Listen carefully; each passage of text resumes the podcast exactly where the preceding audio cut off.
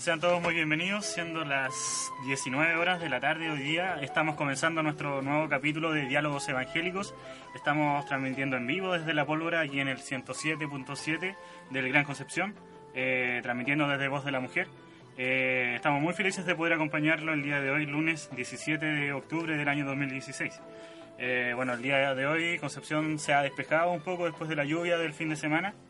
Y bueno, en esta ocasión me gustaría saludar a mi compañero de labores, Rodrigo. ¿Cómo estás? Muy bien, Liz, muchas gracias y muy contento de poder estar acá en esta muy provechosa instancia y espero que resulte el debate del día de hoy.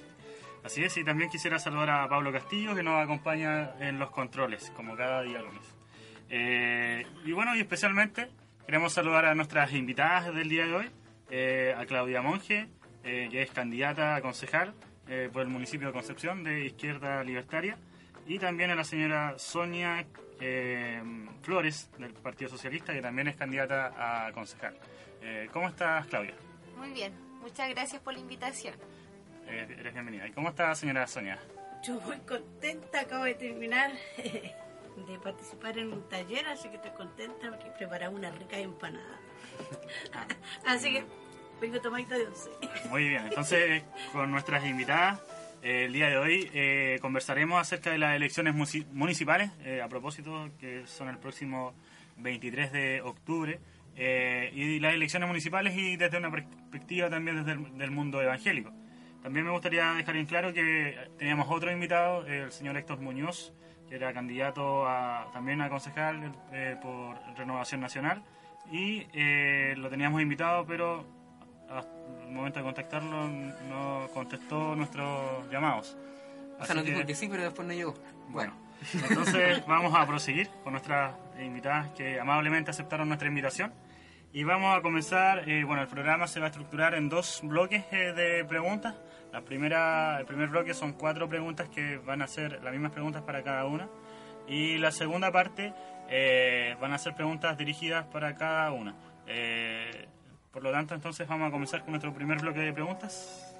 Sí, eh, partiendo un poco con la conversación ya directamente, eh, vamos a partir por un poco algo general, conversando eh, respecto de, las razones obviamente que motivan hoy a ser candidato, primero involucrarse activamente en política aquí en nuestra ciudad, en nuestra Concepción, y luego lo que lleva a tomar la determinación de ser candidato a concejal. Hoy en día la comuna de Concepción en las próximas elecciones, para quienes eh, no conocen el dato, se eligen los 10 miembros del Consejo Municipal la próxima elección en conjunto con el, el alcalde, el mismo día, la misma votación. Eh, hay más de 90 candidatos actualmente aquí en la comuna, son 92, 93 por ahí, la cifra exacta no, no la manejo muy bien, pero es más o menos ese rango el mayor número que se había registrado en los últimos años de la cantidad de, de listas y de candidatos. Eh, y en ese escenario, eh, ¿qué es lo que motiva hoy a ser candidato a concejal del municipio de Concepción y a involucrarse en la discusión de los temas de los temas públicos de nuestra ciudad? No sé si podemos partir, Claudia. Sí, por supuesto. Eh, bueno, son, son muchos motivos. De alguna forma igual me gustaría partir señalando que, como ustedes comentaban, yo soy parte de una organización política, que es una organización política que emerge hace no mucho tiempo. Eh, el proyecto político libertario nace como aproximadamente hace 15 años, pero como izquierda libertaria, eh, nuestra fundación se hace este año. Y parte de lo que como Izquierda Libertaria decidimos este año es poder empezar a trabajar el tema electoral, el tema de, las elecciones de manera más seria, llevando candidatos en diferentes regiones de nuestro país. Eh, y dentro de nuestra región, en particular, llevamos candidaturas en Tomé, en Curanilahue y en Concepción también decidimos llevar candidaturas y eh, mis compañeros decidieron que, yo fuera como, como candidata a la concejalía de Concepción. Ahora también eso está respaldado por una trayectoria que independiente que dentro de, o sea, en mi primera elección de alguna forma, o mi primera vez que estoy como candidata eh, en estas elecciones municipales, pero hay una trayectoria política de, de trabajo político que lleva mucho, muchos años yo bueno, tengo 28 años y desde que era muy pequeña estuve vinculada a diferentes organizaciones sociales de diferentes ámbitos. Yo les contaba antes que empezáramos que yo también eh, soy cristiana, que si bien ahora eh, no participo permanentemente de una, de una iglesia, de una congregación, en su momento sí lo hacía y también tenía participación en, los diferentes grupos asociados a eso. Pero también cuando estaba en centros de estudiantes, en tanto en directivas, cuando estudié en el liceo o en la universidad, siempre estuve vinculada al movimiento social, trabajando la política desde esos aspectos, desde esos ámbitos.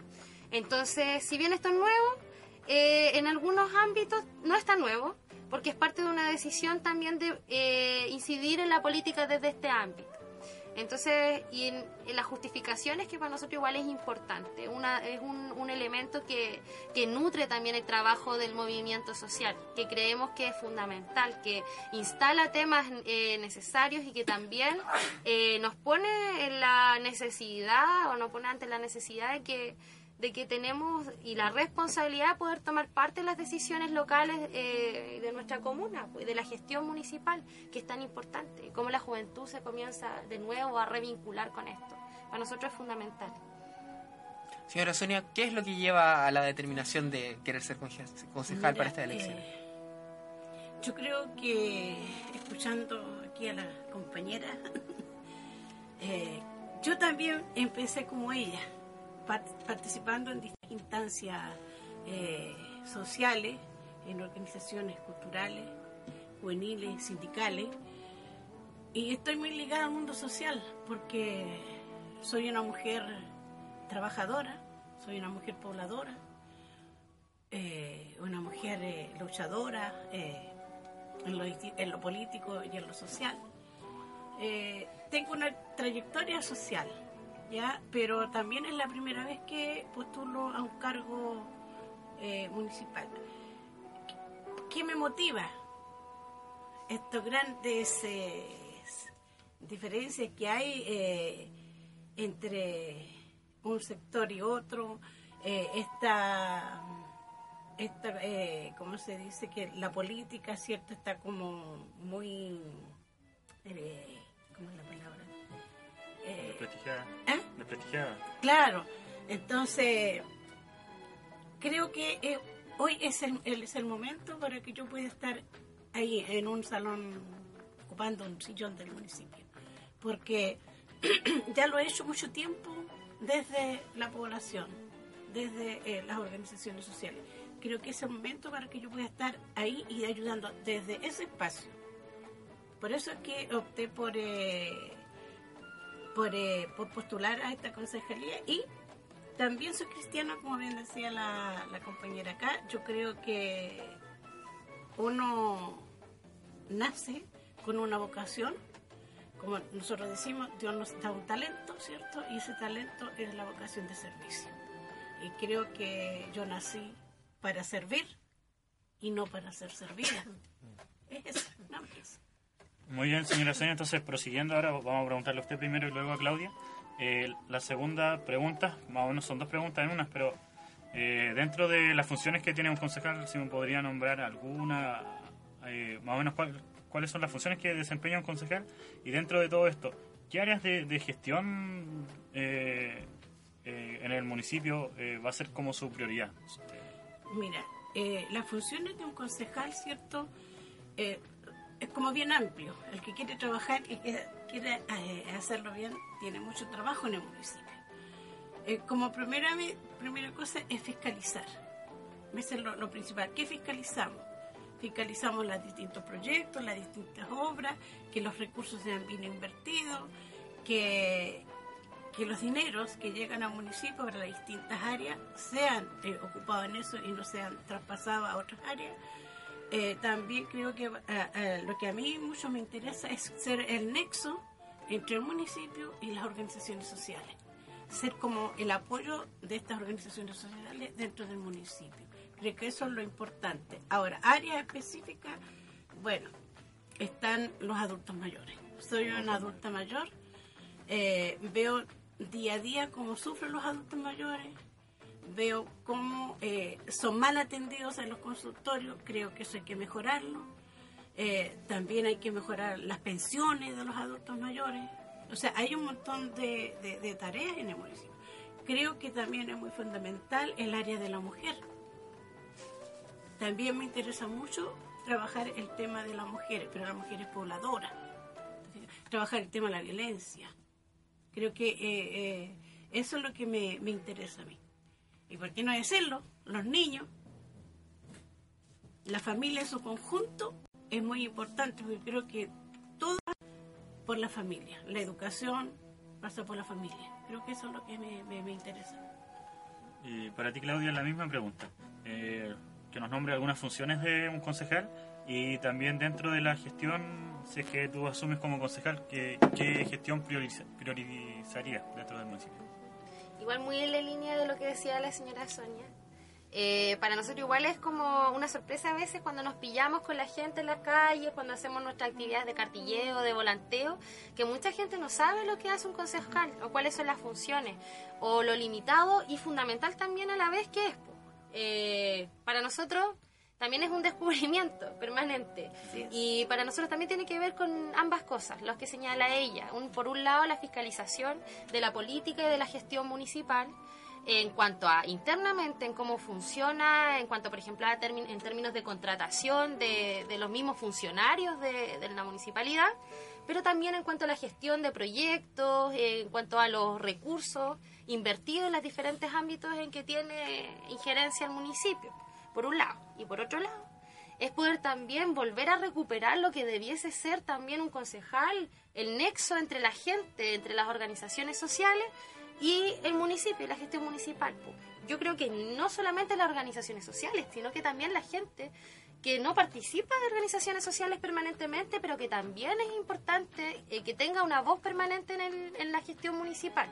Y que es algo que, que echamos de menos. Yo, la, la vez anterior que fuimos a una radio que nos invitaron también allá en Lorenzo, no, no en Lorenzo Arenas, nos invitaron en Costanera, ya, en la radio Espacio, eh, yo comentaba que yo nunca he tenido a un concejal cerca en que una instancia en que pueda yo acercarme a un concejal, en donde yo pueda plantear mis, mis problemáticas, las problemáticas del sector donde vivo. Entonces, esos, esas cosas, poder generar esa vinculación efectiva a través de instancias en donde pueda haber una participación constante de organizaciones sociales y de la gente en los territorios y en los barrios, y una vinculación y una injerencia eh, realmente efectiva en las decisiones municipales, eso es como parte fundamental, que puede que sea relimitado, pero es fundamental para, nosotros y nosotras es fundamental. Entonces esos son los dos ámbitos. Ahora, ¿cuáles son las prioridades para nosotros? hay muchos aspectos, de alguna forma eh, yo como mujer me veo muy tocada por algunas cosas y, veo también en mi género muy tocado, como, como decía eh, la señora Sonia. Eh, pero también están los ámbitos de seguridad, por ejemplo, y cómo a través de la concejalía también nosotros podemos fortalecer la relación entre los vecinos, poder entender también el rol del municipio en términos de seguridad, que no es, no es tan punitivo, hace como acciones para ir contra delitos, sino que eh, tiene muchas herramientas para poder fortalecer las relaciones entre vecinos, el uso de espacios públicos, eh, a través de la cultura, a través del desarrollo de las artes en el territorio. Por ejemplo, el tema de seguridad para nosotros es fundamental. Eh, y en términos también el tema de salud, por ejemplo, municipal, para nosotros también es importante, un área prioritaria. Y el tema de la mujer también, y cómo fortalecemos las redes de mujeres, las redes eh, en cuanto a la violencia que se, que se ejerce hacia la mujer, la violencia intrafamiliar, que muchas veces es invisibilizada en, diferentes sectores, pero que también para nosotros es prioritario, pues algo que hay que evidenciar y que hay que tejer esa, o apoyar a las mujeres para que puedan tejer sus propias redes de apoyo también y para que podamos superar el tema de la violencia intrafamiliar que es tan latente y permanente porque nos toca y hasta los últimos días hemos sabido noticias y permanentemente estamos sabiendo noticias de chicas que son muertas, violadas, eh, los femicidios, etcétera y que, no es una realidad alejada de nuestras comunas. Muy bien. Sí, yo creo que lo que ella dice es, fundamental eh, cómo nosotros podemos eliminar la violencia en contra de la mujer Yo creo que eso es como bien difícil. Por, ahora, ¿por qué? Porque nosotros siempre, es como la mujer es la víctima, ¿cierto? Bueno, también hay hombres que son víctimas de, de, violencia, pero es más la mujer. Yo siempre digo que mientras eh, el hombre no se capacite, mientras el hombre no tome conciencia de, que lo que está haciendo eh, está mal, que no es, que la mujer no es de su propiedad, pero es el hombre que tiene que, que trabajar esa área de, de su violencia. Porque nosotras las mujeres sí estamos conscientes que somos víctimas, que trabajamos el tema, que nos capacitamos en distintas áreas, pero el hombre no, no, no, no hace eso, no progresa, está en su casa, entonces también eso es un tema. Es un tema para el varón, para que se preocupen, se preocupen de, de esa parte. Muy bien, entonces, conversando un poco respecto a las motivaciones eh, que tienen para presentarse a este cargo, los sueños que van detrás de eso, los proyectos y de las áreas específicas que querrían trabajar en el municipio, eh, nos gustaría tratar eh, un poco de la, de la contingencia de lo que ha sido el trabajo este año de la Municipalidad de Concepción o del último periodo. Hay diversos temas que ciertamente, y cuando discutíamos en cuanto a la pauta del programa, que se pueden, eh, que se pueden conversar, se pueden incluir, están temas bastante polémicos en cuanto a decisiones que se han ido tomando en los últimos años, está el tema de lo que ocurre con la licitación de la basura, está el tema del estadio municipal y la inversión de recursos en esos temas, pero nos queríamos detener en esta oportunidad y consultarle a ustedes específicamente, entendiendo que hay un rol de, fiscalización importante del rol de concejal en cuanto a las tareas que se dan en el municipio, de las ordenanzas que se dan en él, y esos son todos temas parte de la discusión del Consejo Municipal. Eh, un tema en particular eh, que tuvo grandes repercusiones sociales en el último año aquí en Concepción, que es específicamente eh, el tema de los vendedores ambulantes del centro de Concepción. algo que no es ajeno para nadie, todos nos hemos topado, los que pasamos por el centro obviamente, que yo creo que todos en este panel hemos, hemos pasado pasamos habitualmente por ese sector, el, el, problema que se suscitó con la respuesta del municipio en cuanto a una cierta política que da un giro este año por ir eh, más bien, más que a lo, a lo que se había hecho hasta, hasta entonces, que era la simple fiscalización, sino que derechamente al intentar erradicar de forma incluso a veces violenta eh, la eh, presencia de vendedores ambulantes en la zona. Entonces, independientemente de la, de la opinión en general que puedan tener del municipio y de su labor, en, cuanto a esta, en cuanto a esta situación, que es un hecho que se da en, en, nuestra ciudad de Concepción, un tema sumamente relevante, sobre todo para la zona céntrica y todos quienes transitan y trabajan eh, y pasan por ahí todos los días. Eh, ¿Cuál es su opinión respecto a lo que ha sido el actor hasta ahora y cuáles serían las propuestas, por cierto, que llevarían o el tipo de opinión que tendrían frente a esta situación estando en el Consejo Municipal? Partimos, no sé quién, quiere partir, señora Sony. Mira, la verdad que el tema que tú dices con respecto a los vendedores ambulantes es un tema bastante complejo, porque eh, los vendedores ambulantes hace muchos años que están, están ahí en la calle, digamos, la calle Caupolicán. Todos estamos conscientes que es una necesidad que la gente tiene que trabajar, pero eh, el alcalde tuvo que tomar la medida porque había una ordenanza municipal y él tenía que cumplirla, porque si no la cumple iba a ser eh, acusado de abandono de deberes. Entonces tenía que hacerlo. Ahora, yo he pasado por ahí, claro, está más despejado, todos sabemos que queremos tener una, una comuna más organizada, más limpia, eh, poder eh, pasar, ¿cierto?, por las calles tranquilamente, sin tener problemas de, seguridad. Eh, yo en ese sentido creo que está bien, pero sí me preocupa el comerciante, me preocupa la persona ¿Cómo hacemos para que esa persona siga trabajando? Porque ellos tienen una necesidad, ¿cierto? Ahora, eh, y ahí es donde está lo, lo, difícil, porque no hay espacio donde se los puede instalar. Y en los lugares donde se los puede instalar, les van a cobrar. Entonces, eh, hay otra cosa que los vendedores amantes no están acostumbrados a pagar impuestos, no están acostumbrados a, a pagar locales y cuando se ven en la, en la difícil situación de hacerlo, duele, duele. Pero también uno tiene que entender que ellos ganan dinero.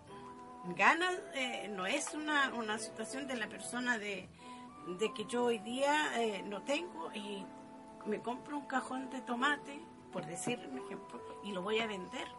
Entonces, el poco recurso que me queda lo voy a usar para mí. Pero resulta que ellos venden cajas y más cajas y más cajas, sobre todo las personas de, que venden marisco, por ejemplo. Ellos venden mucho.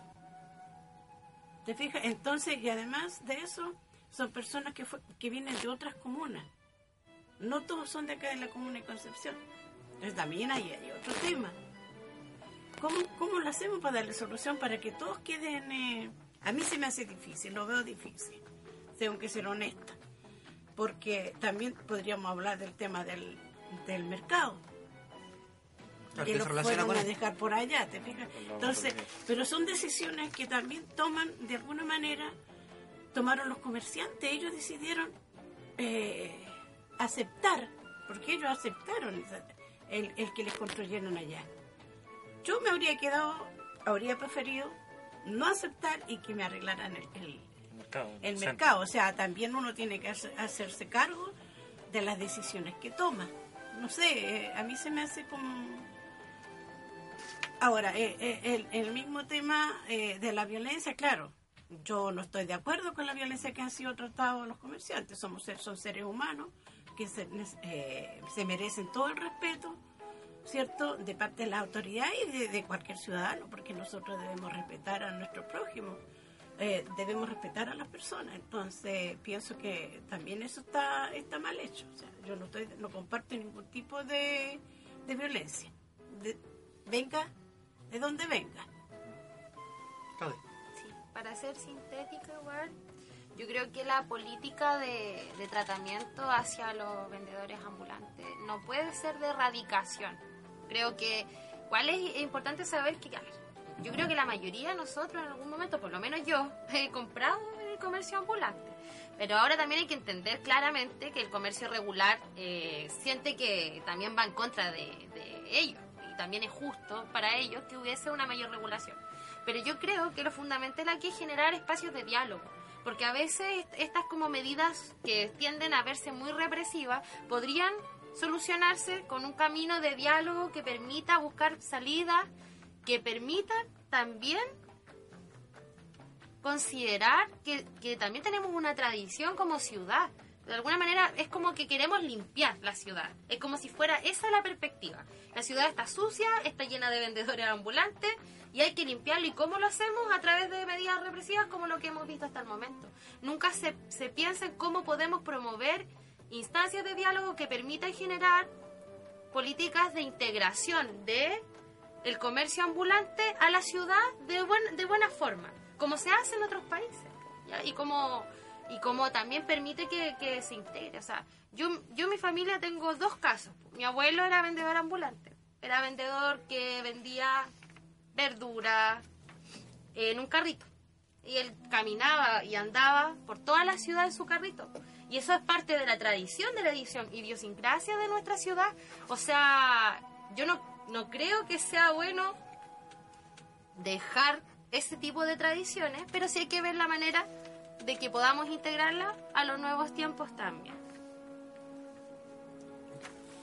Eso, entonces vamos a dar por terminado el primer bloque de este programa del día de hoy. Eh, queremos invitar también a nuestros auditores si es que tienen alguna llamada, alguna pregunta que quisieran hacernos que nos llamen al número telefónico eh, 41-252-2151. Eh, lo voy a dar de nuevo.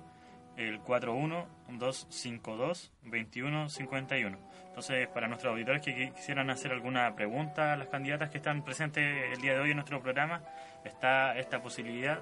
Por mientras vamos a nuestra pausa musical y luego volvemos.